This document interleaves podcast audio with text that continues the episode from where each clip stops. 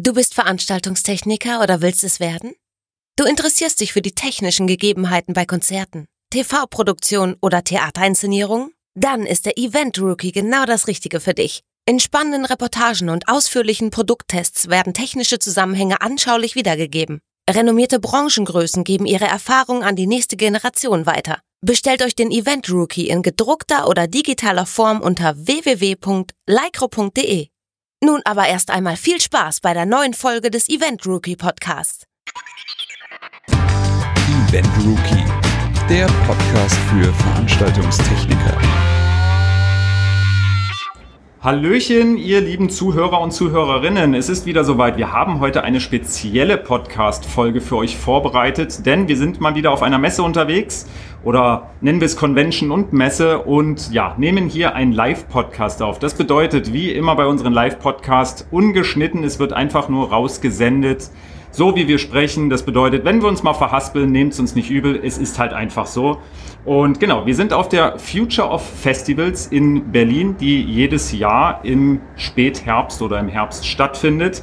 Und passend natürlich zum Namen dieser Messe und Convention wollen wir uns heute über das Thema Zukunft der Festivals unterhalten. Dabei geht es um ganz viele unterschiedliche Themen. Ich habe äh, tolle Gesprächspartner hier am Start. Äh, anfangen werde ich mit der Alexandra von Samson, die unter anderem für das Superbloom und das Lollapalooza arbeitet. Ähm, Im Anschluss werde ich dann mit dem Axel Stumpf quatschen, über, äh, der vom Antares Festival kommt und Tobias Hagel vom Open Beats ist auch noch am Start. Aber wie gesagt, wir sind jetzt erstmal bei der Alexandra angekommen, die äh, ja unter anderem als Veranstaltungsleiterin arbeitet, auch auf den Festivals, die ich genannt habe. Sie kümmert sich ums Genehmigungsverfahren, erstellt Sicherheitskonzepte und ist äh, seit 2016 Mitglied in der Europe und da ganz besonders in der Yes Group, äh, die quasi Event und Safety Group ist und die sich um Health und Safety kümmern. Und genau, bevor ich jetzt die ganze Zeit alles quatsche über die Alexandra, kann sie sich doch gerne selbst einmal vorstellen und erzählen, was sie alles so Schönes macht. Vielen Dank, Simon. Ähm, vielen Dank, dass ich da sein darf. Gerne. Ich äh, freue mich sehr, finde es auch sehr spannend. Zukunft Festivals, der Festivals, äh, super spannendes Thema, äh, äh ganzheitlich die ganze Zeit, ganz aktuell. Ich komme tatsächlich gerade von einer Konferenz der EFC der European Festival Conference, mhm. die von der Europe, die du gerade kurz erwähnt hast, ausgerichtet wurde, wo wir genau auch über diese Themen gesprochen haben. Du hast schon gesagt, ich ähm, arbeite äh, für Superblumen und fürs Lollapalooza Festival und ähm, erstelle dort die Sicherheitskonzepte. Ähm, nehme im Prinzip die gesamte Behördenkommunikation, fließt bei mir zusammen und äh, ich äh, leite das Genehmigungsverfahren bei beiden Festivals, auch für andere äh, größere Veranstaltungen und habe, nachdem ich angefangen habe, ich bin seit 25, über 25 Jahren in der Branche, also schon ein kleiner Dinosaurier, wenn man so will und ähm, genau, habe mich äh, nachdem ich ähm, äh, den Meister gemacht habe 2004, hat sich das so ab 2006 angefangen, in diese Sicherheitsrichtung äh, zu entwickeln. Und ähm, ich kann immer nur Werbung machen für diesen Bereich. Ich wollte nichts anderes machen. Und es ist sehr spannend, sehr abwechslungsreich und auch immer wieder herausfordernd. Aber ähm, ich finde den Bereich sehr wichtig, sehr gut und äh, wenn man sich äh, wirklich intensiv damit beschäftigt, dann auch sieht, dass man in alle Bereiche reingeht im Prinzip. Ja. Ähm, ich könnte jetzt Stunden darüber reden, aber deswegen sind wir nicht hier. Super, dann fangen wir doch mal eigentlich mit dem Hauptthema sozusagen dieses Podcasts an. Ähm, wie gesagt, du hast jetzt gerade gesagt, seit 25 Jahren bist du in der Branche tätig, wirst da natürlich auch schon das ein oder andere Festival begleitet haben. Gucken wir uns doch erstmal quasi die Zukunft der Festivals an. Wie sieht die Zukunft der Festivals deiner Meinung nach aus? Und dann gucken wir auch mal ein bisschen zurück. Wie hat sich denn entwickelt in den letzten Jahren bis ja, heute gegenwärtig sozusagen? Als ich die Frage äh, gesehen habe, habe ich wirklich gedacht, so, boah, das ist eine Frage. Ähm, ich glaube, da müsste man jetzt mal vier Stunden ansetzen. Das würde wahrscheinlich auch nicht reichen. Ähm, weil ich würde mal mit dem anderen Teil anfangen. Ähm, die Entwicklung der Festivals durch den Bruch der Pandemie äh, tatsächlich fortgeschritten ist mit einer neuen Generation an Festivalgängern und Gängerinnen, die mhm. nachgekommen ist, ähm, an die man sich tunlichst adaptieren sollte. Ich drücke es mal so aus. Und zwar in allen Bereichen mhm. äh, der Festivals. Das heißt, ähm, zu sagen, wir gehen jetzt so weiter, wie das schon immer, war, immer so war, ne, stumpf, das wird überhaupt nicht funktionieren, weil dieses okay. ganze Thema Next Generation ist tatsächlich ein Thema und ähm, das Thema könnte ich auch Stunden drüber reden, Social Media, mhm. das heißt Kommunikation mit den neuen, dem neuen Publikum im Prinzip ist ein sehr spannendes, aber auch sehr herausforderndes Thema. Und ich glaube, da liegt mit so ein großer, großer Wechsel oder eine Adaptierungsphase, sich an die, an die Next Generation sozusagen anzupassen, weil leider gerade in meinem Bereich äh, noch viele, ich habe es eben schon gesagt, Dinosaurier unterwegs sind und ähm, wir einfach gucken müssen oder gut daran tun, uns äh, Nachwuchs ähm, zu generieren, ist so ein ja. schlimmes Wort. Ne? Aber nach, Nachwuchs, den Nachwuchs für unseren Bereich zu begeistern, ja. weil ähm, am Ende die Menschen, die sich um Menschen auf dem Festival kümmern, müssen die Menschen auf dem Festival auch verstehen können, um ein adäquates Gefühl von Gemeinschaft, von, und das ist ja das, was wir wollen. Ne? Wir wollen, dass unser Publikum sich auf unseren Festivals wohlfühlt, gewollt fühlt, Teil eines großen Ganzen fühlt. Ähm, das ist der Sinn, weswegen wir es machen. Ja. Und äh, ja, ich glaube, da ist es sehr, sehr wichtig, äh, die Adaption zu dem, was die Bedürfnisse unserer Besucher und Besucherinnen sind, äh, vorzunehmen und anzufangen, anzufangen ist auch nicht richtig, weil das haben wir alle im letzten Jahr wirklich getan und auch gelernt. Wir müssen mehr out of the box gucken. Mhm. Wir müssen die einzelnen Bereiche mehr zusammenführen. Wir können nicht mehr so, ich mache jetzt aber nur Technik und ich mache jetzt nur Sicherheit und ich bin Marketing und habe mit euch allen gar nichts zu tun. Ja. Das funktioniert nicht mehr. Also das ist so, dies, das große Ganze muss, muss mehr in den Fokus rücken und die einzelnen Abteilungen innerhalb unserer Organisationsstrukturen enger zusammenrutschen und enger miteinander arbeiten. Das passiert schon an ganz vielen Ecken und Enden. Mhm. Ähm, der Austausch muss aber weiter wachsen und wie gesagt, die, die Adaption an die Next Generation, ähm, die jetzt an Festivalgängern und Gängerinnen nachkommt, äh, hat andere Bedürfnisse als die Menschen vor 25 Jahren. Ja, absolut. Dann bleiben wir doch gerne mal bei genau diesem Thema, nämlich der, dem Thema Next Generation. Ähm, ich sag mal, wenn wir jetzt mal weg von Festivals gehen, auch bei Clubs und so weiter, man sieht ein Clubsterben, was immer extremer wird, weil auch gefühlt die jüngere Generation nicht mehr wirklich rauskommt, raus will, rausgeht, wie auch immer. Denkst du, die Zukunft eines Festivals könnte auch zusätzlich mit im Streaming liegen? Oder denkst du, oh Gott, das wäre eigentlich eher genau das Tödliche, weil ein Festival ist dafür da, Menschen müssen zusammenkommen, Menschen müssen auf einem Fleck zusammen feiern können? Oder denkst du, na, das ist genau das, ja, dieses Out-of-the-Box-Denken, dass man es vielleicht einfach mit in die heimischen Wohnzimmer streamt? Das ist eine total spannende Frage tatsächlich.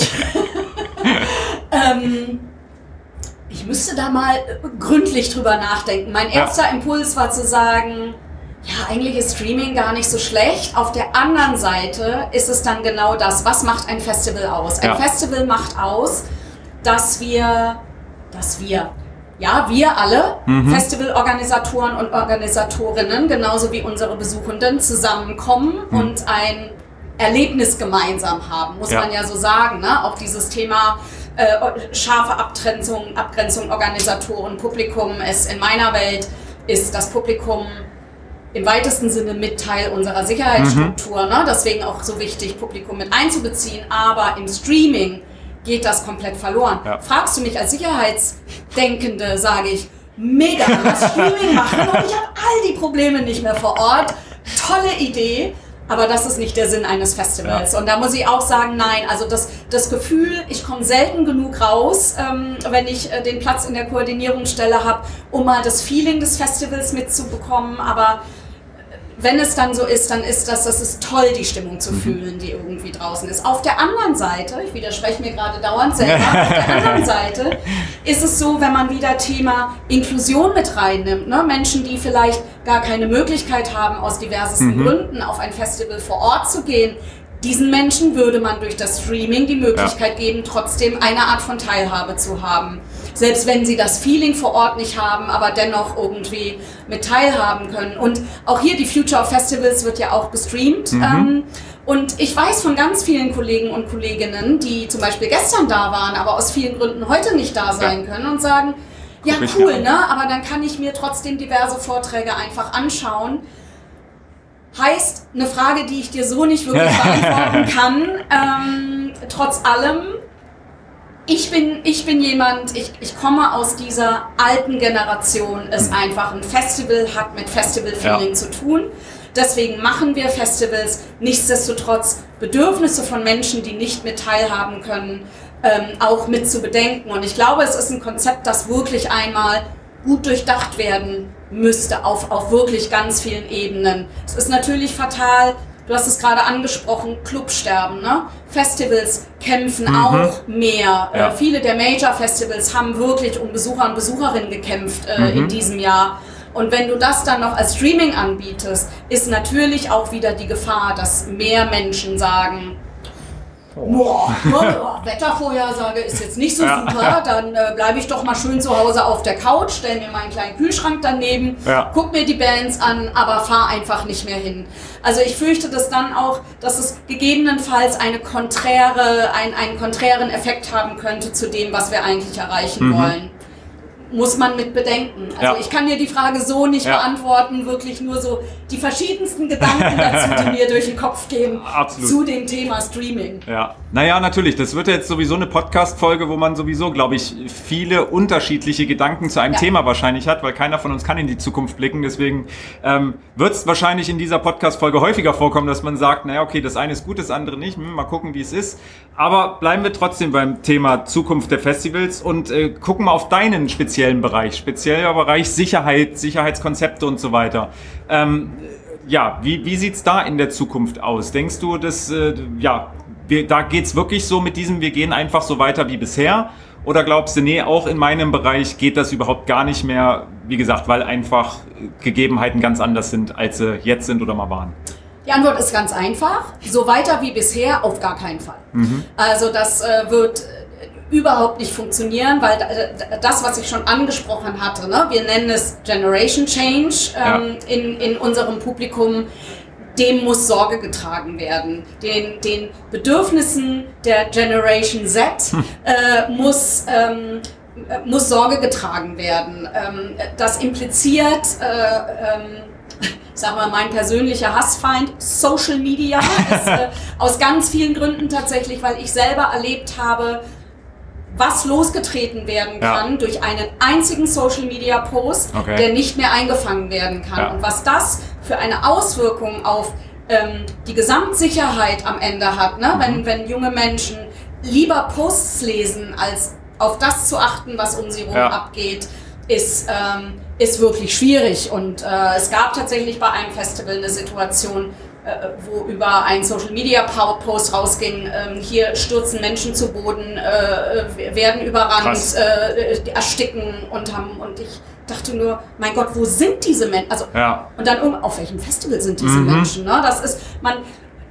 Aber es ist natürlich auf keinen Fall was, was man nicht ernst nehmen darf. Ja. Das heißt, da ist dann so der Punkt, ähm, hier fängt auf jeden Fall mindestens hier oder spätestens hier fängt die Adaption am Ende an zu sagen, ah, ah okay, ne, ich mhm. hab's mit einer neuen Generation zu tun. Ich muss die anders abholen in der, in der Kommunikation und äh, in de, die Sicherheitsplanung impliziert zum ganz großen Teil keine Sorge, ich werde da jetzt nicht drüber reden, weil ansonsten werden wir hier nicht fertig. Ähm, die Kommunikation mit unserem Publikum. Mhm. Und das muss sich auf jeden Fall anpassen. Ähm, Bedürfnisse ähm, äh, der, der, der Besucher und Besucherinnen müssen mit in die Gefährdungsbeurteilungen mit einfließen. Mhm. Wir, wir ähm, wir müssen einfach schauen, ne, wie, wie erreiche ich die Menschen besser. Ähm, die jungen Menschen verhalten sich zum Teil auch anders, sind nicht mehr in gewisser Weise nicht mehr ganz so vorhersagbar, wie es vielleicht vor 30 Jahren ja. einfach nochmal war. Ähm, dazu kommt Dinge wie Inklusion und Awareness, ähm, die auf dem, auf dem Festivalmarkt, ich sag mal, relativ neu ist. Das ist jetzt, ist jetzt ähm, im, im großen Kontext betrachtet auch alles nichts wahnsinnig Neues, aber es ist etwas, was immer weiter in den Vordergrund äh, kommt. Ich wollte gerade drängt sagen, das ist falsch, ich nehme es zurück, in den Vordergrund kommt und es ist auch gut so, ja. weil wir natürlich wollen, ähm, dass äh, Festivals inklusiv sind. Wir wollen, dass unsere Besucher und Besucherinnen aware sind, mhm. aber auch Teil der Sicherheitsstruktur werden. Die Engländer haben ein schönes Wort, das heißt say something, see something. Oder if you, mhm. say some, if you see something, say something. So rum ist es. Zu sagen, du mein Besucher, meine Besucherin bist Teil meiner Sicherheitsstruktur, ja. weil wenn, wenn du etwas siehst, was dir komisch vorkommt, egal was es ist, geh bitte zum nächsten Ordnungsdienstmitarbeiter oder Mitarbeiterin und sag, schau mal da, irgendwie merkwürdig, mhm. wollt ihr mal gucken. Und das ist, glaube ich, an der heutigen ähm, äh, Generation so ein Ding, das erreiche ich schneller okay. als, als, äh, als vielleicht noch bei der älteren ja. Generation. Auf der anderen Seite war etwas, was wir jetzt auch anfangen mussten aufzubrechen, ist ähm, ganz generell dieses ich bin Besucher oder Besucherin, ich komme auf ein Festival, hier ist mein, meine Tasche mit Verantwortung, mhm. gebe ich am Eingang ab. So, nee, ja. dem müssen wir entgegenwirken, weil wir brauchen die Mitarbeit eines jeden und einer jeden Person auf dem Festival, um ein Festival sicher machen zu können oder eine Großveranstaltung generell sicher machen zu können. Ähm, das heißt, nochmal zurück, nein, auf keinen Fall weiter wie bisher. Wir müssen uns immer weiter adaptieren, weil wir machen in, in, in äh, oder veranstalterseitig in Veranstaltungsorganisationen, wir machen Festivals mhm. für Menschen.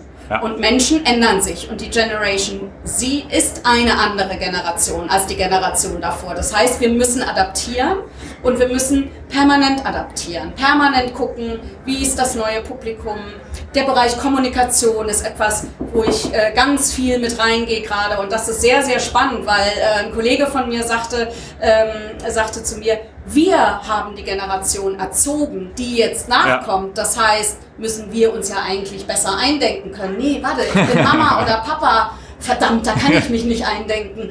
Um dann zu gucken, okay, wieder mehr, mehr junge Menschen zu schauen, in die einzelnen Festivalbereiche mit reinzubringen, in der Organisationsstruktur, selbst die Bereiche, die jetzt nicht fancy oder ganz toll sind, wie Sicherheitsplanung, Behördenkommunikation. Ich liebe es. Ich kann nur sagen, ich wollte nichts anderes machen und jeder, der sich dafür interessiert, schnuppert da rein, weil ja. es ist wirklich wahnsinnig spannend. Ja, sehr cool.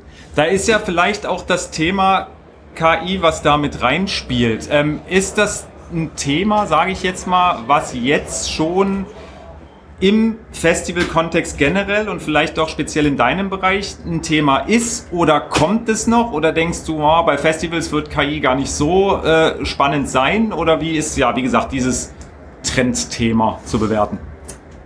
Sehr spannend, weil wir gerade auf der Konferenz gab es einen Vortrag zum Thema ähm, KI im Kontext von Festivals. Mhm. Da ging es aber hauptsächlich ums Marketing. Mhm.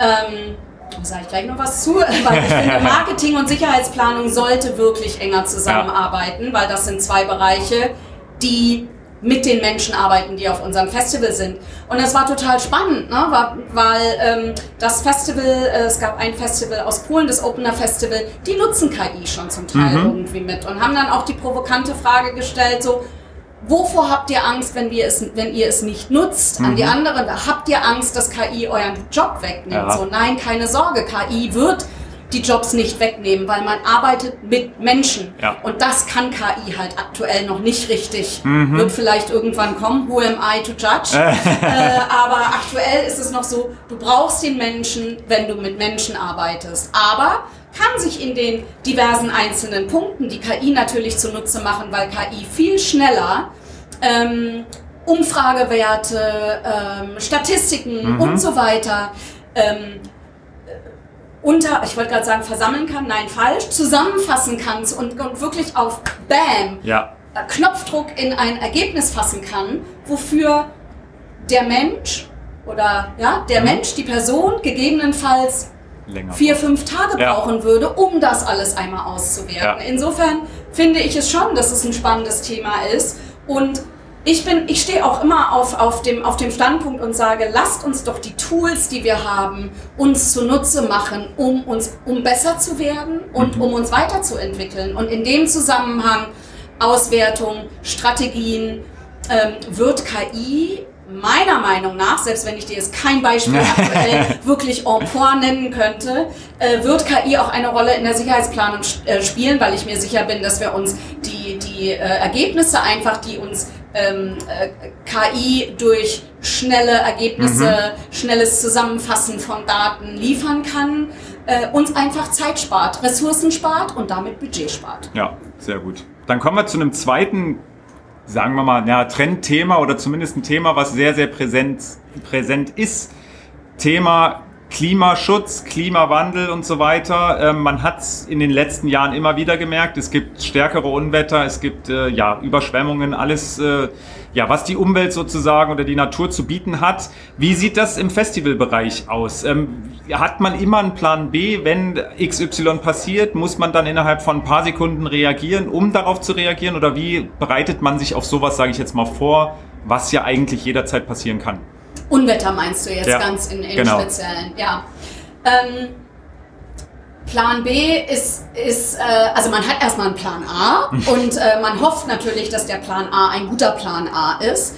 Und am Ende ist es so, man kann sich in der Notfallplanung nicht auf jedes einzelne Event vorkommen, vorbereiten, das ein eventuell treffen mhm. könnte. Mhm. Und der Kernpunkt ist tatsächlich, seine Sicherheitsstruktur so aufzubauen, dass diese Struktur in sich reagieren kann. Da geht es um Kommunikationsketten, da geht es um Verständigung untereinander, da geht es um äh, Organisationsaufbaustrukturen, um am Ende äh, seine eigene Organisation vorzubereiten auf, okay, wenn jetzt eine Situation kommen sollte, die uns unerwartet trifft, mhm wissen wir, welche Szenarien wir abfeuern können und im, im, günstigsten Fall wissen dann auch die Menschen, mit denen wir arbeiten, wenn man sagt, wir feuern jetzt Szenario Orange zum Beispiel, dass diese Menschen dann auch wissen, was das genau bedeutet, ne? um, um äh, so mhm. in die Notfallplanung reinzugehen, um dann auch eine,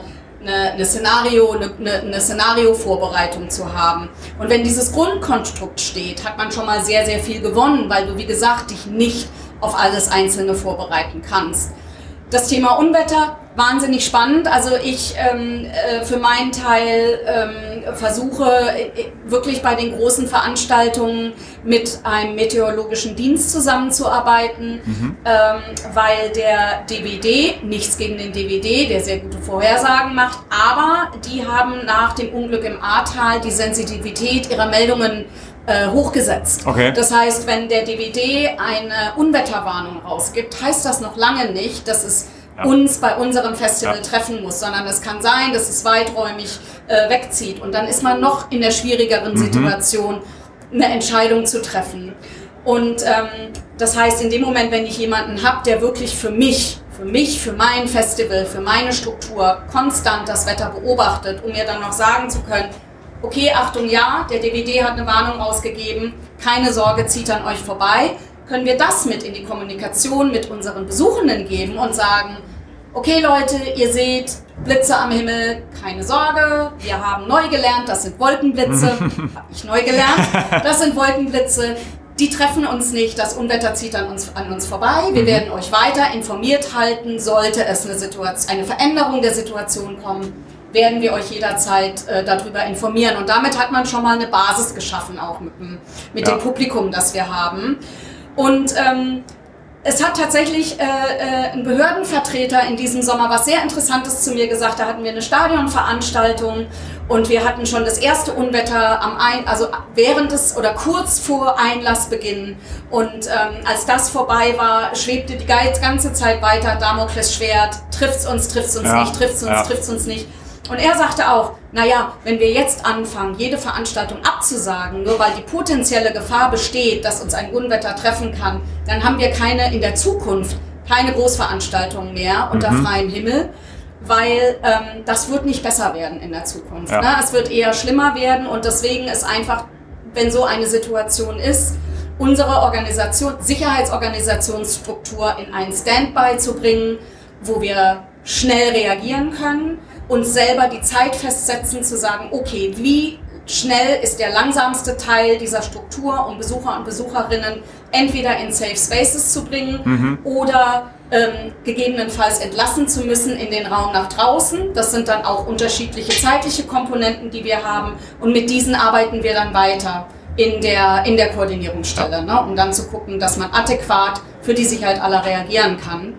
Aber wir, wir müssen uns damit auseinandersetzen. Das wird nicht mehr weggehen und mhm. es wird schlimmer werden. Ja. Das äh, ist das, was ich jetzt auch die letzten zwei Tage gelernt hatte. Wir hatten einen äh, Meteorologen mit äh, bei, der, äh, bei der Konferenz, der ähm, äh, an, der, äh, Universität, an der Universität in, äh, in Kroatien lehrt und der sagte auch, I got bad news, um, it's not going to change. oh Mann, krass. Dann gucken wir abschließend ebenfalls auf ein äh, ja, brandaktuelles Thema oder auf ein Thema, was viele beschäftigt, Thema Nachhaltigkeit. Wie sieht's denn da bei Festivals aus? Müssen Festivals in Zukunft deutlich nachhaltiger werden? Sind sie vielleicht schon so nachhaltig, wie man überhaupt nachhaltig sein kann? Wenn sie nachhaltiger werden müssten, wie können sie es denn vielleicht anstellen? Sie müssen nachhaltiger werden. Ähm, wir haben auf gar keinen Fall das Ende der Fahnenstange erreicht, ähm, auch wenn äh, dass Lolla zum Beispiel äh, eine ISO-Zertifizierung äh, bekommen hat äh, für Nachhaltigkeit, ist das meiner Meinung nach tatsächlich nur der Beginn. Mhm. Also ähm, wir müssen viel mehr tun, um wirklich in allen Bereichen nachhaltig zu werden. Und was ich sehr spannend fand, ähm, im, im Rahmen dieser Zertifizierung mit der Kollegin auch zu sprechen, ähm, die äh, daran ganz aktiv äh, im Besonderen mitgearbeitet hat, äh, als sie zu mir kam und sagte, äh, hier Alex, ich habe mal einen Stra Fragenkatalog. Und ich sag so, ich mache Sicherheitsplanung. Also was willst du von ja. mir? Und dann das Denken auch kam, ja, nee, also ich habe ganz viel mit Nachhaltigkeit mhm. zu tun, weil Nachhaltigkeit wirklich auch wieder ein Thema des großen Ganzen ist. Das hat nicht nur damit zu tun, dass wir Müll trennen, dass wir versuchen, Plastik zu reduzieren, dass wir unsere Besucher und Besucherinnen mehr darauf hinweisen, wie sie nachhaltig agieren können auf dem Festival, sondern Nachhaltigkeit hat auch was mit sozialer Nachhaltigkeit zu tun, hat mit äh, Resilienzen zu tun, hat mhm. mit Sicherheitsplanung zu tun, das hat mit ganz, ganz, ganz, ganz vielen zu tun. Und äh, wenn man sich wirklich anfängt, da mal dann intensiver zu beschäftigen, für mich war das ein bisschen eine neue Welt, die auch für mich aufgegangen ist. Ne? Ich gesagt habe, so wow, ja krass, ne? das, das ist äh, so weitreichender, ja. als ich selber immer drüber nachgedacht habe. Klar, wenn ich im Bereich Sicherheitsplanung nachhaltig heißt für mich, ich muss gucken, dass ich mein System nachhaltig sicher mhm. mache, ne? durch irgendwie äh, Resilienzen schaffen, Pläne A, B, C, D, E, um zu gucken, wenn das ausfällt, kann das noch benutzen, so. Ja. Aber dass man das in einem größeren Kontext nochmal sieht und das, was ich eingangs sagte, die Bereiche mehr miteinander verknüpfen und vernetzen. Das gehört bei Nachhaltigkeit auch mit dazu. Und ganz ehrlich, Festivals sind Großveranstaltungen ähm, mit, äh, mit, mit einem großen Einfluss auf diverseste Umweltfaktoren. Ja. Und ähm, ja, wir sind am Anfang. Wir müssen wirklich viel mehr tun, aber es passiert auch sehr viel. Ja. Viele Bereiche, ne? Gastrobereiche.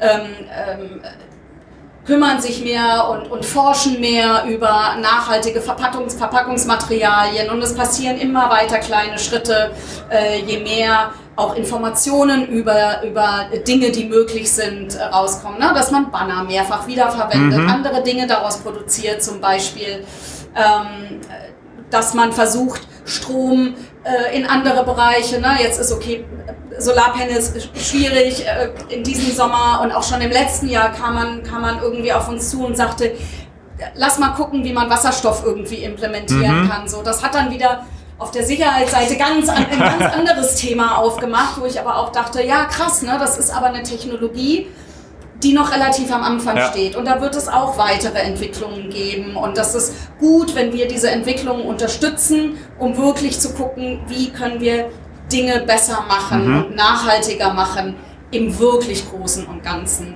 Ja. Das heißt, der Bereich ist so großflächig zu sagen, wir müssen genau das machen, um jetzt nachhaltiger zu werden. Kann man, glaube ich, nicht sagen, aber ja. wir müssen in jedem Bereich gucken, was wir in den einzelnen Bereichen machen können. Und für mich ist es immer, ein Baby-Step ist besser als gar kein ja. Step. das ist ein äh, doch sehr schönes Schlusswort. Ähm, ja, wie gesagt, wir sind jetzt erstmal an der, am Ende unserer ersten Runde angelangt. Es war ein super Start, finde ich, in diese Podcast-Folge. Und ich danke dir viel, vielmals, Alexandra, dass du dir die Zeit genommen hast. Vielen Dank, dass ich dabei sein durfte. War äh, super und ich freue mich auf den Gesamtpodcast. Ja, ich auch. So, weiter geht's. Teil 2 unserer Podcast-Folge. Ähm, eben, wie gesagt, mit der Alexandra ja schon ein bisschen gequatscht gehabt. Jetzt habe ich äh, den Axel Stumpf bei mir, der äh, ja jetzt sozusagen aus seiner Sicht so ein bisschen die die Zukunft des Festivals ein bisschen erläutert und ein bisschen seine Sicht der Dinge zeigen möchte. Ähm, er war un unter anderem auch äh, Produktionsleiter auf dem Antares Festival und auch auf vielen anderen Festivals. Äh, schon am Start ist äh, ja freier freier Mitarbeiter für viele Festivals. Und genau ich begrüße dich erstmal. Hallo Axel stell dich doch gerne einmal ganz kurz vor Hallo Simon, ja, wie gesagt, ich bin der Axel. Ich bin sehr vielseitig, habe eine handwerkliche Ausbildung, ähm, liebe es, an meinem Rechner neue Designs von Dancefloors zu entwerfen und die auch entsprechend mit Leben zu füllen. Habe mir vor zwei Jahren eine Overlock-Nähmaschine gekauft, bin auch fleißig selber Deko am Nähen und stelle meine Dienstleistung gerne im organisatorischen Bereich auch anderen Festivals zur Verfügung. Und das ist schon meine Erfüllung im Sommer, drei Monate mit dem Wohnwagen on Tour zu sein, auf Marker zu leben. Ich liebe es, draußen zu sein und draußen zu arbeiten. Sehr cool. Super. Jetzt geht es in dieser Podcast-Folge ja passend äh, ja, zu dieser Messe, zu dieser Convention um das Thema die Zukunft der Festivals. Ähm, wie siehst du denn das Ganze? Also wie sieht die Zukunft der Festivals denn in deinen Augen aus? Es ist so, dass die Preise auf ein Niveau gestiegen sind, dass die Leute sich gut überlegen müssen, auf welches Festival gehe ich denn und kann ich mir mehr als ein Festival überhaupt leisten. Mhm. Und meine Idee ist eigentlich wieder ein bisschen mehr zurück auf kleinere Formate zu kommen, familiäre Atmosphären zu kreieren. Ich komme natürlich aus dem Psytrance-Bereich, wo sowieso eine ganz andere Art von Community gelebt mhm. wird. Die Menschen sich in Trance tanzen auf dem Floor, die Menschen miteinander connected sind und nicht alle nur in eine Richtung zur Bühne hin, dicht gedrängt, keiner tanzt so wirklich, alle haben nur die Arme in die Luft und das war's. Und das ist nicht mein Style und ähm, ich finde es einfach schöner, kleinere Formate zu bedienen und da auch eine breite Auswahl zu haben und dass man auch als Veranstalter sagt, gut, mein Festival ist kultig, mein Festival ist schön, aber ich muss auch gar nicht bis zum geht nicht mehr weiter wachsen. Ich mhm. kann auch einfach ganz konkret sagen, bei 10.000 ist Schluss, mehr Tickets gibt es nicht. Dadurch gebe ich natürlich anderen Veranstaltern auch wieder die Chance, ihr eigenes Ding zu machen und wenn dann kein Ticket mehr für das Festival A bekommt, der geht halt zum Festival B. Ja. Und mir widerstrebt das größer, höher, weiter. Ich meine, das sind ja nun die marktwirtschaftlich Prinzipien, die uns genau jetzt dahin gebracht haben, mhm. dass wir eigentlich gegen die Natur arbeiten. Ich finde es viel schöner, wieder ein bisschen back to nature zu gehen, kleiner das Ganze zu machen, die Natur auch wirklich zu erleben. Wenn ich doch draußen feiere und bin nur von einer künstlichen, technischen Umgebung umgeben und sehe keinen Baum und kein Grashalm mehr, weil alles zugepflastert ist macht mir das Open-Air-Erleben da ein bisschen Probleme, muss ich ehrlich sagen. Und deswegen gehe ich da eher wieder den Schritt zurück. Das ist meine Tendenz. Ja. Und ähm, man hat natürlich auch in der heutigen Zeit Virtual Reality ganz mhm. andere Möglichkeiten. Ich sag mal, ich habe da so eine Vision meine Vision ist im Prinzip, dass irgendwann ein Festival nur noch ein Blue Room ist. Mhm. Und die Bühne und alles, was du siehst, ist da rein projiziert. Wir sind ja. mittlerweile so weit, dass man mit Lasern Hologramme projizieren kann und die Leute denken, da fliegt wirklich ein Zeppelin über die Location, aber das Ding ist einfach nur in die Luft pro pro projiziert ist so die Spitze meiner Überlegung. Ist was, was ich selber nicht für wirklich realistisch halte, mhm. wo ja dann auch wieder der Aspekt der Natur irgendwo verloren geht. Aber man kann halt in einem schönen Rahmen in der Natur auch sehr viel mit Licht kreieren und hat wesentlich weniger Aufwand als diese Monster- und Megabühnen irgendwo aufzubauen. Ja, ja. Super. Jetzt hatte ich eben mit der Alexandra äh, auch schon die Frage eingeworfen, ähm, ja, Thema Streaming, Thema Festivals müssen sich neu erfinden, um die neue Generation auch abzuholen. Wie gesagt, gerade das Thema Streaming ist durch Corona sehr, sehr präsent geworden. Es ist, ja, viele Veranstaltungen wurden gestreamt. Denkst du, das ist für ein Festival in der Zukunft vielleicht auch denkbar, dass ein Festival gestreamt wird? Oder würdest du eher sagen, ja, das ist ja eigentlich, wie gesagt, kontraproduktiv, weil ein Festival soll ja genau dazu animieren, die Leute sollen raus, die Leute sollen zusammenkommen und halt nicht in ihren ja, Kämmerlein hocken.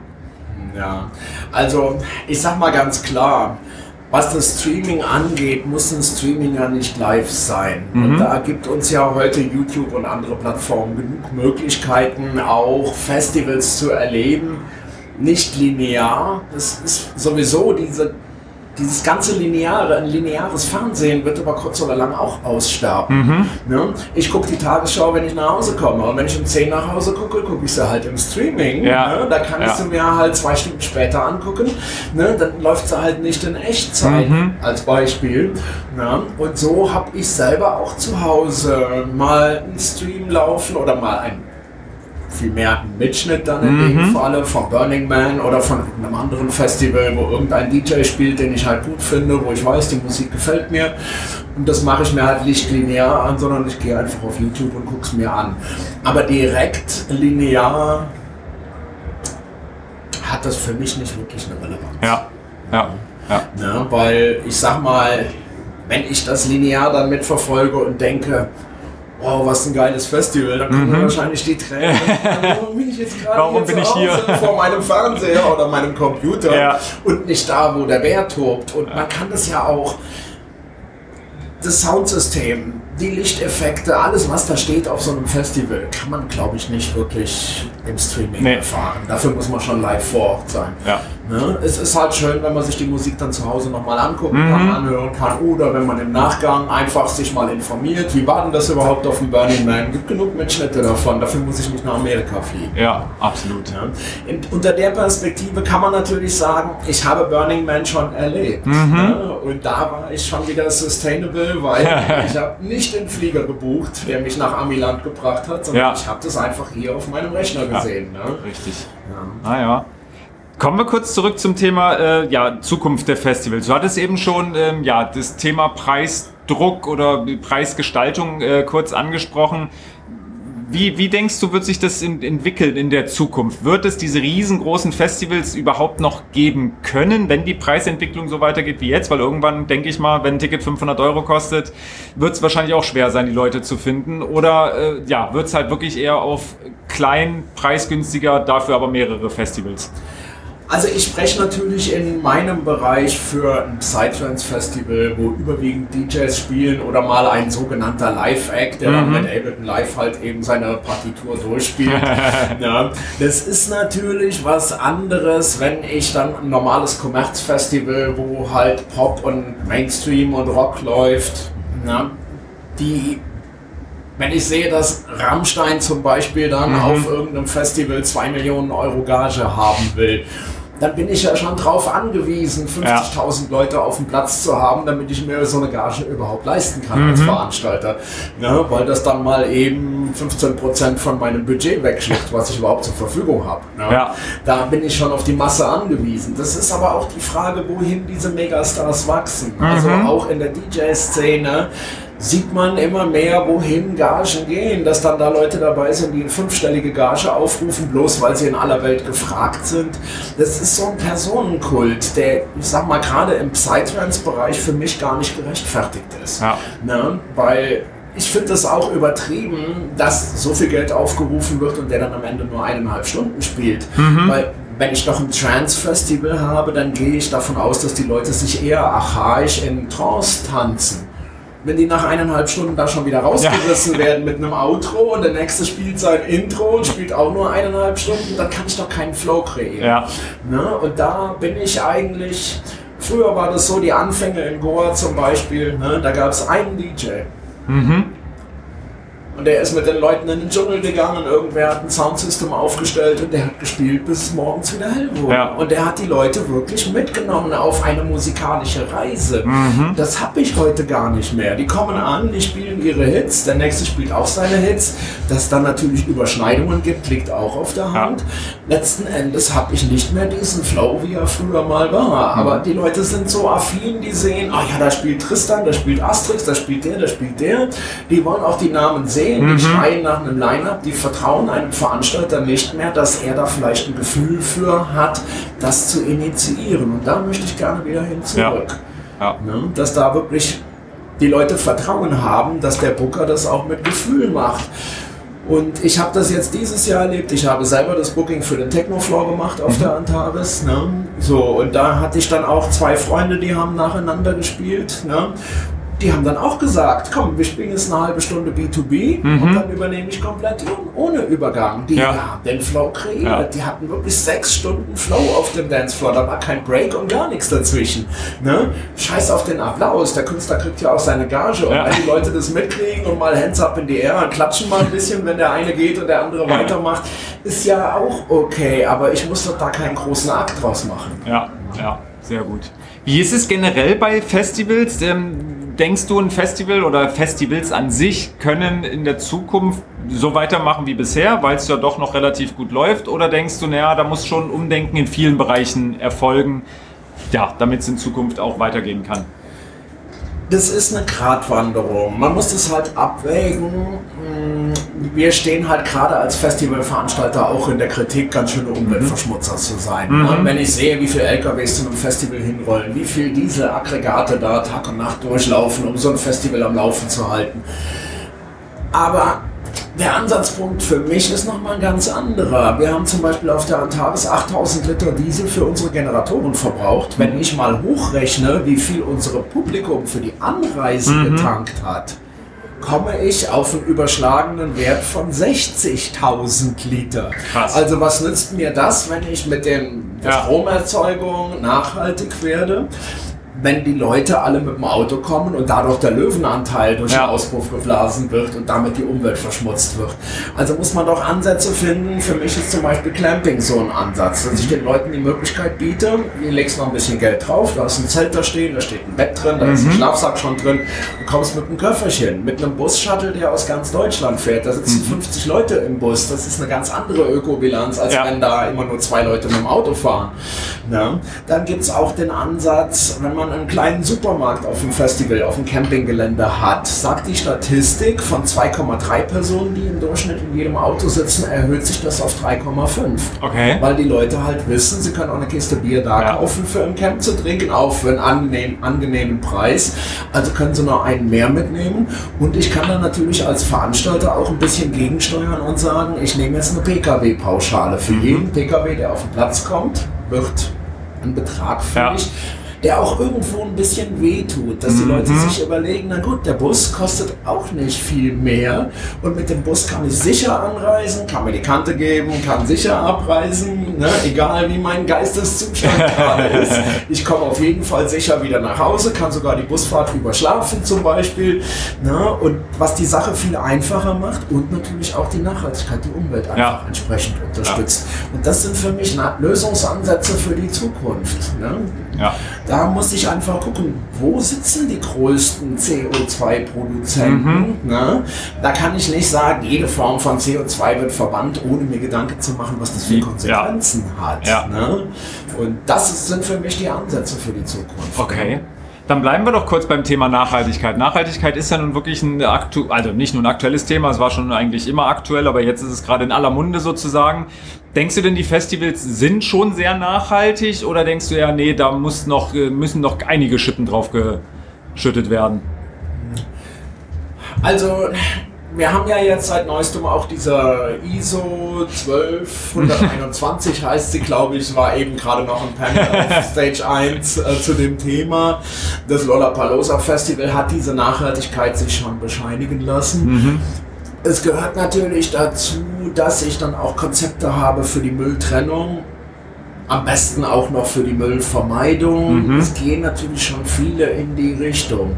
Ne? Dann kommt eine gewisse Nachhaltigkeit von Baumaterial dazu. Ne? Ich habe eben in meinem Panel zum Beispiel das Thema gehabt, mit diesen ganzen Transportkosten und so weiter und was da für, für künstliche Räume entstehen, die mhm. nichts mehr mit der Natur zu haben. Mein Stil ist da wesentlich organischer und ich sage zum Beispiel, pflanzt Bäume, die binden CO2 und mhm. liefern mir Baumaterial, damit ich dann schöne holzgebaute Bühnen machen kann, Bühnenverkleidungen aus Holz bauen kann und das ist viel organischer. Das mhm. ist der Weg wieder zurück in die Natur. Ja. Ne? Da muss ich natürlich auch in den Kreislauf rein. Ne? Ich kann nicht nur Bäume fällen und verwerten, ich muss auch dafür sorgen, dass die Bäume das gepflanzt ja. werden und zwar mehr als gefällt werden, damit wirklich das am Ende auch sustainable ist. Ja. So, und ich selber bin da gerade an einem Konzept am Arbeiten. Ich wünsche mir ein Festivalgelände, was man ganzjährig bewirtschaften kann, auf dem mehrere Festivals stattfinden. Mhm. An dem Konzept bin ich gerade am Stricken.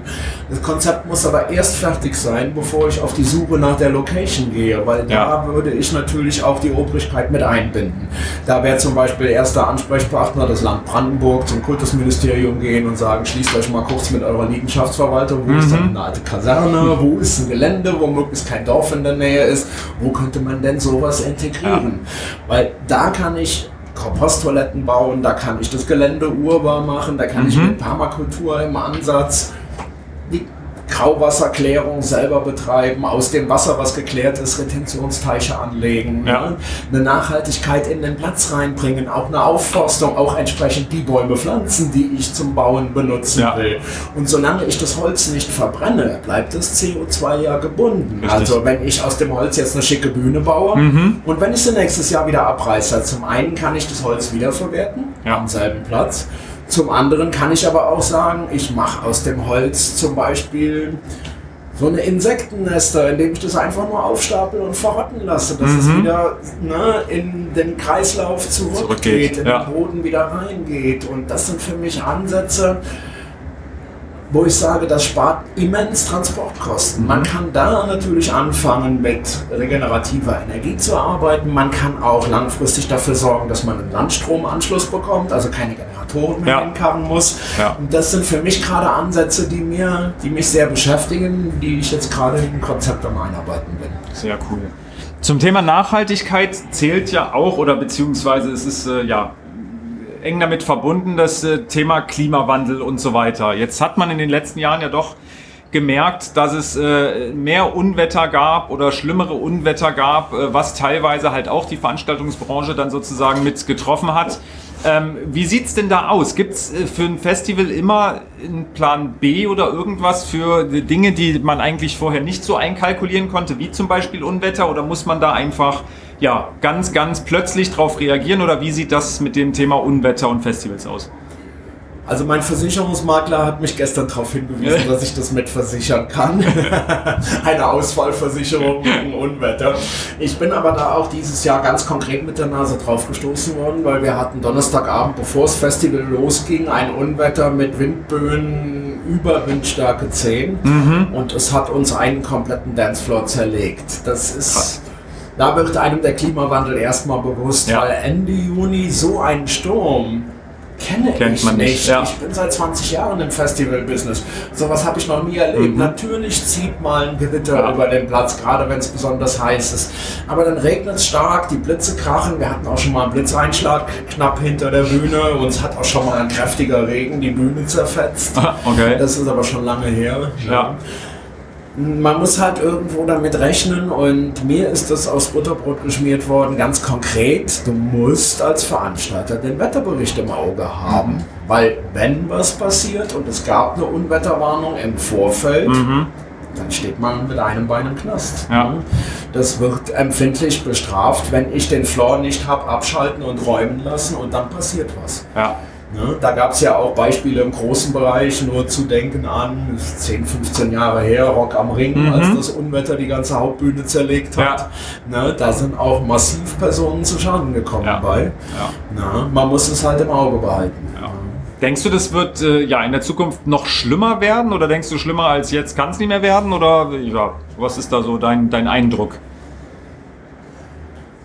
Wir werden sehen. Die Hoffnung stirbt als letztes. Ja. ne? Und ja. äh, es ist natürlich auch auf einem Flugfeld, wo eine besondere Thermik herrscht. Mhm. Und die Antarktis ist auf dem ältesten Flugplatz der Welt, wo Otto Lilienthal als mhm. erster Mensch abgehoben ist. Der hat sich diesen Platz natürlich auch gezielt ausgesucht, weil da eine ganz besondere Thermik ist. Ja. Man muss halt da speziell mehr mit Windböen rechnen. Dann haben wir 30 Hektar Wiese. Da mhm. ist kein Baum und kein Strauch drumherum. Wir sind ungeschützt. Ja. Ne? Wenn ich die Location mehr in der Waldrandlage verlege, da muss ich natürlich auch aufpassen, dass ich nicht mit dem Naturschutz in Konflikt komme. Ja. Aber habe ich doch mehr Schutz durch Bäume, die natürlich auch nebenbei auch wieder ein Risiko sind. ne? in, wenn ich in eine Senke gehe, wenn ich irgendwo in eine Talgegend gehe, wo vielleicht der Wind nicht so reinweht, es liegt halt an der Location letzten Ja. Endes. Ja. Ja. Genau. Ja, und da muss ich halt schon ein bisschen gucken und den Fokus drauf legen. Und wenn Unwetter hier über Brandenburg hinwegfegen, ist es schon ganz gut mal zu gucken, wo sind denn die größten Schäden entstanden. Da gehe ich dann nämlich eben nicht. das ist klug. Bleiben wir bei, bei Trendthemen oder bei Themen, die, die ja zurzeit sehr stark im Fokus sind, in den Medien sind. Äh, Thema künstliche Intelligenz. Ähm, wird sich wahrscheinlich ein Festival über kurz oder lang auch nicht äh, vorbewahren können. Wie ist da so dein Eindruck? Denkst du, ja, KI wird in Zukunft eine starke Rolle bei Festivals spielen? Wenn ja, vielleicht in welchem Bereich? Oder denkst du, na okay, bei Festivals wird da nicht viel zu machen sein? KI ist natürlich eine gute Unterstützung im Entwurf von zum Beispiel Projektionen. Na, das heißt, ich kann ja schon virtuelle Räume erschaffen, indem ich die KI da gezielt für nutze. Weil ich sag mal, ich habe zum Beispiel mit Blender gearbeitet, für 3D-Projektionen zu machen. Ne, habe selber mit einem LIDAR-Scanner 3D-Aufnahmen gemacht, habe die dann versucht mit Blender weiter zu verarbeiten. Es ist gigantisch viel Arbeit und Ja. da kann die KI schon massiv unterstützen. Das ist aber, wie gesagt, das ist für Visuals, das ist für Projektionen, für Mappings, kann ich das ganz gezielt nutzen. Da fließt es einfach in meinen in meine Möglichkeiten der Dekoration mit ein. Aber ansonsten sehe ich nicht unbedingt Chancen für die KI. Ja. Auch wenn es mittlerweile eine KI gibt, die den DJ ersetzt. Aber das ist doch irgendwie, Ja. naja, das ist wieder das Gegenteil von dem Star-Getue von den Major DJs, die dann fünfstellige Gagen haben wollen. Die stellen einen Computer hin, der macht genauso gut Musik. Ja, ob das die Leute anlockt, äh, Ja. wage ich auch mal zu Ja. bezweifeln. Sehr gut. Jetzt hast du schon äh, genau gesagt, du hast über Lichttechnik und so weiter gesprochen. Wie wichtig ist denn das Thema Veranstaltungstechnik für ein Festival? Weil wir richten uns ja auch an Veranstaltungstechniker und Technikerinnen. Ja, ist das ein Thema, wo man sagt als Festival, naja, okay, das muss halt dabei sein? Oder würdest du sagen, nee, das hat schon sehr, sehr hohen Stellenwert, weil dadurch einfach durch Sound und Licht vieles erschaffen und aber auch zerstört werden kann? Es hat sich ja schon viel gewandelt in den letzten Jahren. Wenn ich sehe, dass die alten Lichttechniker noch mit ihren Parkannen ankommen, die zwischen 250 und 1000 Watt pro Stück Ja. haben und das ersetzt man heute mit einer LED-Lampe, die gerade mal 100 Watt hat, spart man ja schon immens viel Energie ein dadurch. Ja. Genauso die neueste Lasertechnik zum Beispiel. Wenn ich mich an alte Zeiten erinnere, da kam eine Laserkanone an, da musste man erstmal drei EBCs mit Wasser bereitstellen als Kühlwasser. Die waren in einer Nacht durch. Die musste ich am nächsten Morgen wieder voll machen, nur um die Laserkanone zu kühlen. Heute kommt der, mein Lasermann mit zwei kleinen 7 Watt Lasern an und der illuminiert meinen kompletten Floor damit. Und Ja. er hat kein Kühltechnik dran. Und die Dinger, die haben eine Leistungsaufnahme von 50 Watt pro Stück. Das ist schon ein enormer Unterschied. Ne? Ja. Und da geht die Technik natürlich weiter. Dann kommt noch dazu Pixel-LED-Stripes, frei programmierbar, kann ich an meinen Seilen entlang führen, kann damit Räume und Möglichkeiten erschaffen, die man tagsüber gar nicht sieht. Und nachts habe ich da ein buntes Lichtermeer, was ich natürlich auch wieder mit KI steuern kann, aber da gibt es ja auch mittlerweile Cracks, die Pixel Stripes kann man ja auch als Monitor programmieren. Ja. So, und danach ziehe ich die wieder komplett auseinander, leg die durch den Baum durch und lasse einfach ein Video drüber laufen. Ja. Und äh, jeder wundert sich, was das für eine geile Lichtanimation ist. Aber das ist einfach nur die Programmierung von einem Monitor, wo dann ein zerfetztes Bild durch den ganzen Floor geht. ne? Ja. Und da ist die Technik schon auf dem richtigen Weg und schafft schon Fortschritte. Ne? Ja. Die Soundsysteme werden immer effektiver. Wenn ich sehe, was dann auf so einem Basslautsprecher draufsteht, was der für einen Output hat und wenn ich sehe, was die Endstufe für eine Leistungsaufnahme haben, also da kommt schon ordentlich Kommt was raus, viel mehr raus, als ich reingebe eigentlich. Ja. Und da wird die Technik immer effizienter. Ja. Und da ist natürlich auch wichtig, dass die Technik sich weiterentwickelt. Ne? Genauso, wir haben ein Soundsystem von Lambda Labs, die ja nun so konzipiert sind, dass sie mit den digitalen Controllern auch die Strahlweite einstellen können. Ich kann da ja auch ganz gezielt Emissionsschutz mit betreiben. Ja. Ne, wenn ich ein ganz normales horngeladenes System habe, wo ich nur ein einziges Horn für den Hochtöner und eins für den Mitteltöner habe, dann äh, kann ich das zwar auf den Punkt bringen, aber ich kann nicht kontrollieren, wie weit es aufhört. geht. Ja. Ne, das kann ich mit den modernen Systemen, mit den digitalen Systemen schon. ja. Sehr gut. Super. Axel, ich sage vielen lieben Dank. Wir sind äh, mit unserer Gesprächsrunde schon durch und äh, genau, warte jetzt noch auf den Tobias Hagel, der als nächstes äh, quasi vor meinem Mikrofon sitzen wird. Ich danke dir vielmals, dass du dir die Zeit genommen hast und hoffe, dass wir uns mal auf dem Festival sehen. Gerne. Ich danke dir für die Einladung. Hat Spaß gemacht auf jeden Fall und super. Danke. Vielen lieben Dank. Ja. Und weiter geht's. Wir sind wieder zurück in unserer Podcast-Folge mit unserem letzten Gesprächspartner. Und zwar habe ich vor meinem Mikrofon den Tobias Hagel sitzen, der seines Zeichens äh, ja, mitverantwortlich für das Open Beats Festival ist, äh, denn er ist äh, geschäftsführender Gesellschafter, ist da vor allem ja, zuständig unter anderem für Produktion, Gastro, Sicherheit, Personal und so weiter. Und ja, wie bei meinen anderen Gesprächspartnern auch, äh, ja, sage ich Hallo Tobias und sage, Hi. stell dich doch gerne kurz vor. Ja, Hi, ähm, das meiste hast du jetzt schon gesagt. ähm, ja, mein Name ist Tobias, ich bin seit 2022 im Unternehmen bei, bei, der Open Beats Festival GmbH und seit dort auch als äh, Geschäftsführer tätig, eben für die genannten Bereiche.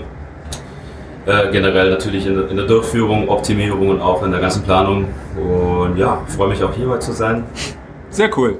Genau. Wir haben das Thema äh, passend äh, zu dieser Messe, die Zukunft der Festivals. Ähm, wie gesagt, da natürlich vor allem auf euer Festival betrachtet aus äh, Open Beats. Wie sieht's aus? Wie, wie sieht die Zukunft generell von Festivals, von eurem Festival aus? Ähm, ja, wie gibt's da Pläne?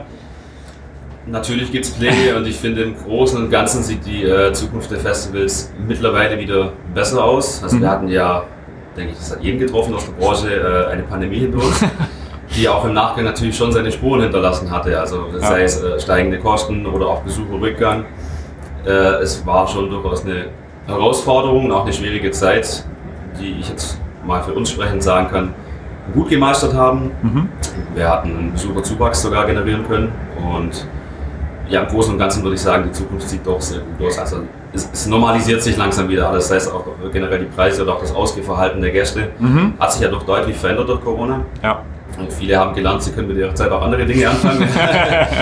ähm, aber im Großen und Ganzen merken wir schon, dass es sich wieder etwas normalisiert und die Leute auch äh, mehr Interesse haben, auf Festivals wieder auszugehen und es auch mehr wertschätzen irgendwo. Okay, sehr cool. Jetzt sprichst du schon ein gutes Thema an, das Thema Ausgehverhalten. Ähm, ich hatte meinen Interviewpartnern ja vorher einen Fragenkatalog zugeschickt, ähm, aber manchmal ist es halt so im Gespräch, kommen andere Fragen dann doch auf und den anderen beiden äh, Partnern hatte ich das auch gefragt. Wie gesagt, gerade Ausgehverhalten von der jungen Generation sozusagen. Man merkt, Clubsterben und so weiter gibt es immer mehr, weil immer weniger Leute leider Gottes rausgehen und feiern gehen, feiern wollen. Wie siehst du das Thema Streaming im Bereich von Festivals? Denkst du, das ist was, was man vielleicht im Auge behalten sollte und vielleicht mit anbieten sollte? Oder denkst du eher, nee, Streaming ist genau das Gegenteil von das, was ein Festival ja eigentlich sein soll, nämlich dieses zusammen draußen sein. Deswegen sollte man es eigentlich tunlichst vermeiden, Streaming anzubieten. Schwieriges Thema, ja. Also, zum einen, den Punkt hast du schon gut angesprochen, äh, Streaming bringt halt nie die Emotion und einfach dieses Festivalgefühl, das gemeinschaftliche und generell mhm. einfach das Erlebnis äh, vor Ort, kann Streaming niemals rüberbringen. Ja. Äh, Streaming aus der Sache jetzt vielleicht, sag ich mal, schön, wenn man äh, trotz alledem die Sets genießen möchte von den DJs oder einfach die Musik. Ähm, ja, ich bin jetzt nicht so ganz davon überzeugt, dass Streaming da eine sag ich mal, relevante Rolle haben wird. Man kann es anbieten. Wir haben da auch vielleicht etwas in der Planung für nächstes Jahr. In welchem Umfang ist noch generell offen. Mhm. Aber im Großen und Ganzen finde ich, Festival lebt ja nicht nur von der Musik, sondern generell vom gesamten vor Ort, auch von den, von den Menschen, von, von, den Designs, einfach von allem, was eben vor Ort stattfindet. Und das kann man halt mit Streaming so definitiv nicht mehr überbringen. Ja, ja. okay. Ja. Du hattest eben auch schon äh, das Thema Pandemie angesprochen und äh, dass die natürlich, ja, ich sage jetzt mal, die ganze Branche so ein bisschen durcheinandergewirbelt hat und jeder muss sich so ein bisschen neu aufstellen. Wie sieht es im Bereich der Festivals aus? Denkst du, äh, in der Zukunft kann man so weitermachen wie bisher oder wie vor der Pandemie oder äh, muss es da irgendwie in gewissen Bereichen ein Umdenken geben und irgendwas muss da angepasst werden, damit es wieder richtig erfolgreich sein kann? Also ich habe das Gefühl, und das können wir jetzt auch schon in anderen Bereichen, haben wir das jetzt schon ein bisschen beobachtet, dass so das klassische Festival, wo nur wegen dem DJ, sage ich jetzt mal, stattfindet, nicht mehr so die Zukunft sein wird, wie es jetzt, äh, vielleicht mal keine Ahnung, vor sieben, acht Jahren war, mhm. wo ja wirklich die Leute nur wegen Act XY auf das Festival kamen, um den DJ zu sehen. ich glaube, zukunftsorientiert und äh, in die Richtung werden wir uns auch etwas bewegen. Sollte ein Festival mehr äh, ein Erlebnis werden, also mhm. man, dass man auch, dort auch andere Dinge noch erleben kann. Das Gesamt, Im Gesamten nicht nur einfach die Bühne fokussiert, sondern wirklich ein Erlebnis daraus macht, sei es mit irgendeiner Attraktion oder man kann äh, Dinge unternehmen, äh, Angebote liefern, mhm. wo die Leute sich eben auch abseits den Bühnen beschäftigen können und eine gute Zeit haben und einfach auch ihren Alltag vergessen können. So. Ja. Also wirklich so im Gesamten, dass es ein Erlebnis wird und nicht nur eine, äh, nicht mal ein Musikfestival ja. in dem Sinne. Ja. Okay. Also das glaube ich wird, wird in Zukunft eher äh, verstärkt ein Thema werden. Okay. Ja. Wie sieht es da aus, vielleicht auch darauf bezogen oder generell darauf auf Festivals bezogen mit dem Thema Veranstaltungstechnik, gerade Audiotechnik, Lichttechnik, Videotechnik, Lasertechnik, alles was es so gibt.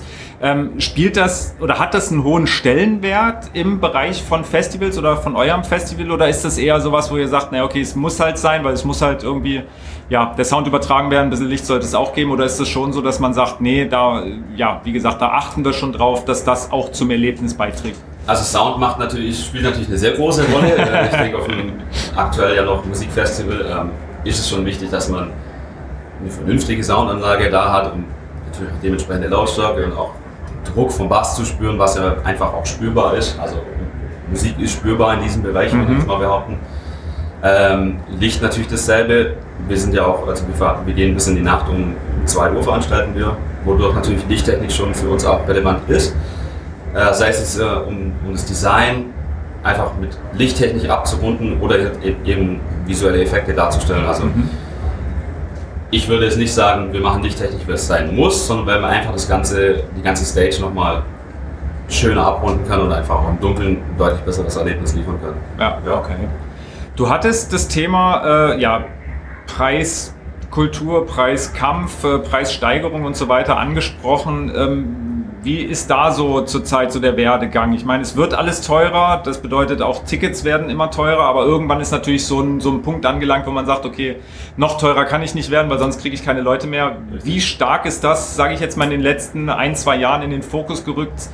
Diese Berechnung zwischen Ein- und Ausnahmen wird, kann ich mir vorstellen, relativ schwierig sein, ja. weil man natürlich das alles noch krasser in Balance halten muss definitiv, da sind wir uns auch so ziemlich mit jedem Partner, mit dem wir arbeiten, auch in näheren Gesprächen, weil es langsam einfach an den Punkt kommt, wo wir sagen, wir können und wollen das einfach nicht mehr auf den Gast abwälzen, weil sonst müsste man ein Ticket noch teurer machen. Mhm. Äh, oder ein Longdrink muss, keine Ahnung, 12 Euro kosten und das geht halt auch nicht. Ja. Ähm, bleiben uns die Besucher weg, funktioniert das Festival mehr und die Dienstleister haben auch keine Aufträge mehr. Also irgendwo spielt das schon alles zusammen und da versuchen wir es schon wirklich mit jedem einen gesunden Mittelweg zu finden, wo es beide Seiten okay ist. Also für, für sie ist der Preis okay, für uns ist der Preis in Ordnung, damit wir auch am Ende einen fairen Ticketpreis bieten mhm. können. Generell war es auch dann immer so, ähm, wir haben immer geguckt, dass wir all unsere Einnahmen, auch sei es durch erhöhte Ticketpreise, ins Festival investiert mhm. haben. Ich denke, den größten Sprung für die Leute, die da waren, hat man zu, von 2022 zu diesem Jahr gesehen. Das haben wir deutlich investiert, um einfach das, äh, das Erlebnis vor Ort nochmal noch prägsamer für den Gast zu machen. Also das heißt, komplett in die Infrastruktur haben wir investiert. Sanitäre Anlagen sind wir komplett weg von Dixie-Toiletten gegangen. Wir haben überall kostenlose Spültoiletten angeboten. Mhm. Die Bühnen sind gewachsen, das Line-Up ist gewachsen. Und ja, es ist ein Zusammenspiel von vielen Faktoren. Aber am Ende ist es einfach so, wie vorhin schon gesagt, sind die Preise zu hoch, bleiben die Leute weg und das zieht einen Rattenschwanz mit ja. sich. Also man muss sich da schon alle äh, irgendwie einig werden, ja. sonst funktioniert es nicht. Naja, klar. Es gibt ja sonst auch noch äh, andere Themen, die gerade so ein bisschen, ja, sehr stark in den Medien präsent sind und so ein paar Trendthemen, die es auch gibt. Ähm, zum Beispiel das Thema künstliche Intelligenz, KI und so weiter. Wie siehst du das bezüglich der ja, Zukunft der Festivals? Wird das ein, ein, starkes Stück auch mit Einfluss auf die Festivals haben? Wenn ja, in welchem Bereich vielleicht? Oder denkst du, oh, na okay, mit KI werden wir jetzt gar nicht so viel zu tun haben? Oder wie ist da so dein, Mindset? Also ich denke, äh, KI wird mit Sicherheit langfristig eine Rolle spielen, jetzt aber nicht für den Besucher relevant, sondern ich sage jetzt eher mal eine Vorbereitung. Mhm. Ähm, Gerade im Bereich Marketing zum Beispiel kann man auch heutzutage schon sehr viel sich von AI äh, oder KI unterstützen lassen. Chatbots, wie auch immer, also da gibt es ja viele Möglichkeiten, die man mit künstlicher Intelligenz programmieren kann.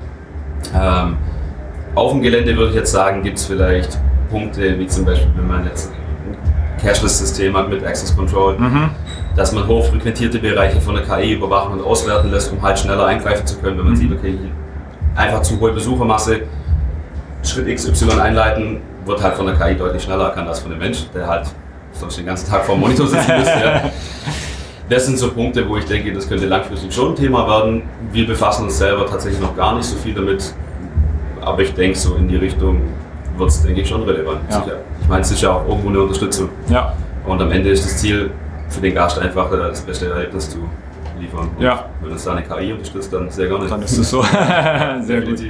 Wie ist es mit der, ich sage jetzt mal, heranwachsenden Generation, die ja sehr, sehr stark auch mit diesem ganzen Social-Media-Bereich verbandelt ist und so weiter? Ähm, ist das was, was in Zukunft gerade vielleicht auch wirklich in der Vorbereitung, Marketing und so weiter äh, eine Rolle spielen wird? Man hat es ja gesehen in den letzten, ja, ich würde jetzt mal behaupten, so zehn Jahren, dass gerade auch solche Aftermovies, es kann sich ja kaum noch ein Festival äh, ja, leisten, kein Aftermovie zu präsentieren. Ja. Ähm, wie ist das, wie gesagt, mit Social Media? Wird das immer stärker auch in Marketingaktivitäten eingeplant oder wie ist es da? Social Media spielt natürlich eine sehr, sehr große Rolle. Also ich meine, mittlerweile Social Media eigentlich der, das Medium, wo man die jungen Leute erreicht. Also ich glaube, die wenigsten unter 20 lesen noch Zeitung, würde ich jetzt mal behaupten, so klassisch einfach Zeitung. Ähm, die erreicht man eben alle über Social Media. Also das ist definitiv mit einer der höchsten äh, Faktoren für unseren Marketing, ja, ganz mhm. klar. Ja. Okay, okay. Auch das Thema Aftermovie, wir haben auch jährlich ein Aftermovie. Man merkt schon so der klassische Aftermovie, wie es vor zehn Jahren gab, wird es nicht mehr mhm. so viel geklickt und geschaut, aber für uns ist einfach nochmal eine schöne Zusammenfassung von den schönsten Momenten vom Wochenende und ja, das schauen doch deutlich mehr als erwartet, was wir Aftermovies an. Und wir finden es generell auch persönlich einfach schön, das Ganze nochmal zusammenzufassen und das, das, Wochenende in acht bis zwölf Minuten ja. nochmal zu präsentieren. Sehr ja. schön. Weiteres Thema, Trendthema oder wie gesagt Thema, was sehr, sehr stark präsent ist, ist das Thema Nachhaltigkeit, was auch immer wichtiger wird. Man sieht es auch hier auf der Future of Festivals, dass es hier sehr, sehr viele Stände gibt, die sich genau in diesem Bereich ähm, ja, tummeln und da irgendwie ihre Produkte anbieten. Wie ist das im Festivalbereich? Ähm, würdest du sagen, Festivals sind schon sehr, sehr nachhaltig? Würdest du sagen, oh nee, da ist noch mega Luft nach oben? Und wenn ja, was kann man tun, um nachhaltiger zu werden? Also ich denke, da ist generell schon noch einiges an Luft nach oben. Also jetzt mal wirklich auf alle Festivals betrachtet, wenn da jeder mal ein bisschen mehr mitzieht oder wenn alle mal mitziehen gemeinsam, denke ich, löst es im Gesamten schon einen großen Effekt aus. Ähm, was kann man tun? Was wir jetzt zum Beispiel umsetzen, wir haben dieses Jahr ähm, zum ersten Mal Screen Camping eingeführt, mhm.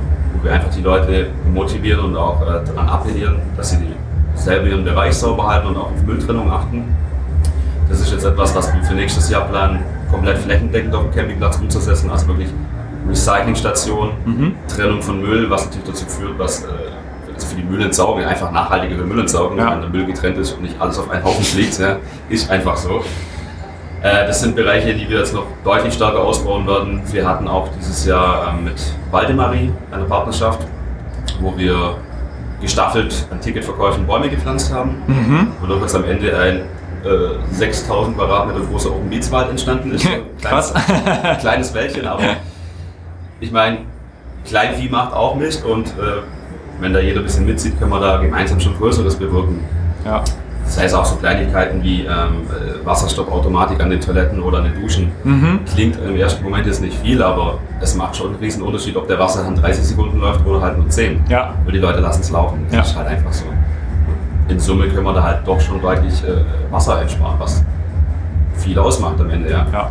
Verzicht auf Einwegprodukte, wir nutzen nur Mehrwerkprodukte, sei es Becher, äh, Besteck oder sonstiges. Mhm. Äh, Strohhalme haben wir natürlich keine Kunststoffstrohhalme mehr, ist ja sowieso verboten, aber die sind aus Kartoffel- und Maisstärke, also kompostierbar in dem, ja. in dem Sinne. So versuchen wir halt auch noch in weiteren Bereichen unseren Teil irgendwie dazu beitragen zu können, CO2-neutraler zu werden. Ja. Ganz geht es natürlich nee. nicht. Also. Ja. Aber ich denke auch, ähm, wenn jeder halt erstmal anfangen würde, wie gesagt, auch wenn es nur ein Schritt ist, den zu tun. Ich hatte da auch eine Podcast-Folge mit äh, Stefan Lohmann über das Thema Nachhaltigkeit und da ging es halt auch genau darum, ja. dass, wie gesagt, dass man ja nicht das Große und Ganze sofort machen muss, aber wenn man halt Step by Step wenigstens mal anfängt, dann ist es schon ein tierischer Impact, den man dadurch äh, erzeugen ja, kann. Ja, definitiv. Wir werden auch ein Team nächstes Jahr vor Ort haben, was dazu beiträgt, äh, Sensibilisierung und auch äh, Motivierung für Mülltrennung. Mhm. Wir haben auf dem Campingplatz müssen die Leute animieren dazu. Cool. Und einfach, wie, wie soll man es mal nennen, äh, Mülltrennung cool zu machen. Ich ja, grad, ja mit ja, guter Laune daran zu gehen. Ne? Das genau, ist, und das ist ja auch nichts Schlechtes. Also, ja. Tut keinen weh. kein Aufwand, genau, dass ich jetzt meinen Karton einfach da reinschmeiße und mein Glas darüber. Ja, ja fertig. aber am Ende bewirkt es halt doch viel, wenn sich äh, jeder mal ein bisschen bewusster darin ja. wird absolut. Ja. Genau, die Auswirkungen äh, von nachhaltig oder nicht Nachhaltigkeit sieht man leider Gottes am Klimawandel, sieht man an Unwettern, die immer stärker werden, leider Gottes. Ja. Ähm, wie sieht es da aus? Gibt es bei einem Festival, ich sage jetzt mal, immer einen Plan B für Dinge, die man eigentlich vorher gar nicht groß mit einplanen kann, wie zum Beispiel ein Unwetter oder muss man da spontan drauf reagieren oder wie ist das in der, in der Planung und Umsetzung bei euch?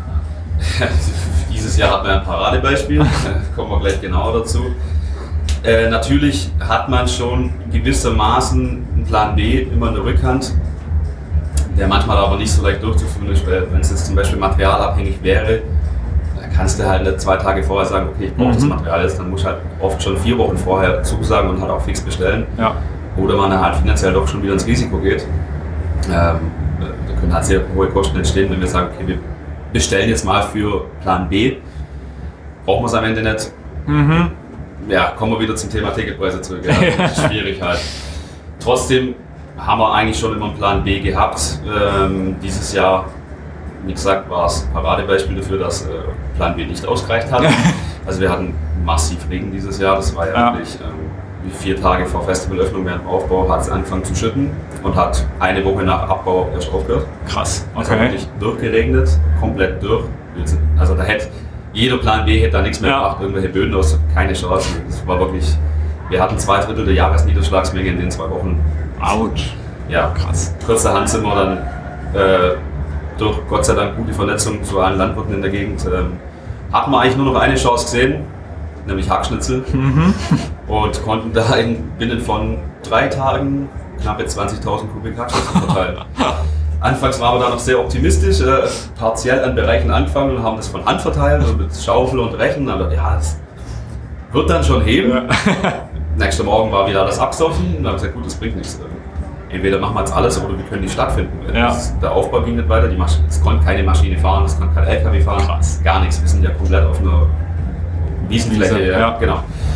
Es, hat, es ging einfach nichts mehr. Und natürlich für die Besucher wäre das auch ein unmöglich mhm. gewesen, das Festival irgendwie besuchen oder zu genießen. Ich meine, wir hatten zum Teil Riefen, die waren einen halben Meter tief. Ja, da läuft einer rein und bricht sich den Fuß. Mhm. Ja, super. Ja. Oder ein Rollstuhlfahrer kommt gar nicht mehr durch. Das ist ja auch eine Zindersache. Ja, dann haben wir am Dienstag vor dem Festival beschlossen, okay, wir müssen jetzt einfach alles abdecken. Alles. Äh, 80 Hektar, also boah, mit gute 800.000 Quadratmeter. Dann haben wir einfach alles abdeckt. Okay. Komplett alles mit Hackschießen Tag und Nacht. Das, das war die einzige Lösung. Ja am Ende hat es funktioniert und äh, die Gäste waren auch spürbar sehr dankbar dafür, dass sie einfach trockenen Boden hatten. Mhm. Das Festival generell stattfinden konnte, weil es stand tatsächlich auf der Kippe. Ja. Ähm, und das war wirklich auch schön zu lesen und auch zu hören, dann auf Social Media das Feedback von den Leuten, die waren einfach happy über das Hackschnitzel. Wir dann auch, dass wir es einfach noch irgendwie hinbrachten. Keine Ahnung, wie wir es geschafft haben, aber wir haben es irgendwie hingebracht. Das war also schon, ist schon eine Hausnummer. Und jetzt äh, im Zuge dessen, was dieses Jahr passiert ist, haben wir für nächstes Jahr natürlich schon mal ein bisschen vorausschauender geplant. Ähm, wird es ein paar Änderungen geben, was die, die, die, Fahrwege auf dem Gelände selber betrifft. Also mhm. Also da müssen wir einfach eine befestigte Infrastruktur im Vorfeld schon herstellen. Ja. Ob es dann regnet oder nicht, völlig egal, aber das muss einfach passieren, weil so wie es dieses Jahr war, das geht nicht nochmal. Also mhm. mal abseits vom finanziellen Schaden, der natürlich komplett unkalkuliert kam. Ja. Ähm, hohe Summen, ja.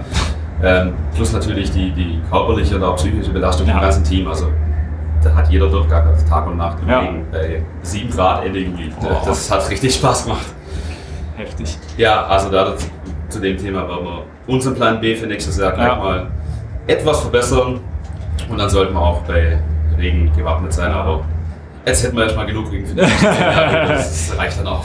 Ja, für alles kann man halt auch keinen Plan B haben. Ne? Das ist dann einfach, das sind dann Sachen da, wie gesagt, da kann man glaube ich vorher planen, wie man möchte. Richtig. Es passiert dann doch was anderes. Richtig. Und, und wenn es ja. dann halt so stark regnet, dann regnet es so stark, ja. da hast du keinen Einfluss drauf. Ja, ja. Und irgendwann versagt auch Plan B. Ja. ja. Denkst du denn, das wird, äh, ich sage jetzt mal in Zukunft noch schlimmer werden? Oder ähm, ja, bist du guter Hoffnung, dass das vielleicht doch nicht so heftig wird? Was man halt beobachten kann, also ich zumindest für mich, wie ich finde, werden die Wetter deutlich extremer. Mhm. Also wir haben nicht mehr so das Klassische im Sommer, ein Tag Regen, ja. ein schönes, eine Woche Sonne, so ein schöner Rhythmus eben zwischen mhm. Regen und Sonne. Entweder haben wir acht Wochen 30 Grad plus ja. oder vier Wochen Dauerregen. Ja. so, und das finde ich, wird die letzten Jahre tatsächlich immer schlimmer, was natürlich schon ein Problem darstellt. Also uns hat sie es ja voll erwischt mit der drei Wochen mhm. Regenstrecke. Und das macht die Planung schon ein bisschen schwieriger. Unkalkulierbarer. Ja. Richtig. Absolut. Diesen Zukunft aussieht, wenn ich das wüsste, dann hätte ich die beste Glaskugel. Ja. Also schwierig, ja, es, es macht schon zum Schaffen und auch von vielen Kollegen dieses Jahr gehört, also der Festivalsommer dieses Jahr in Deutschland war schwierig. Sehr nass, ja. Ja, ja. Sehr nass, ja. Absolut. Ja. Okay. Ja.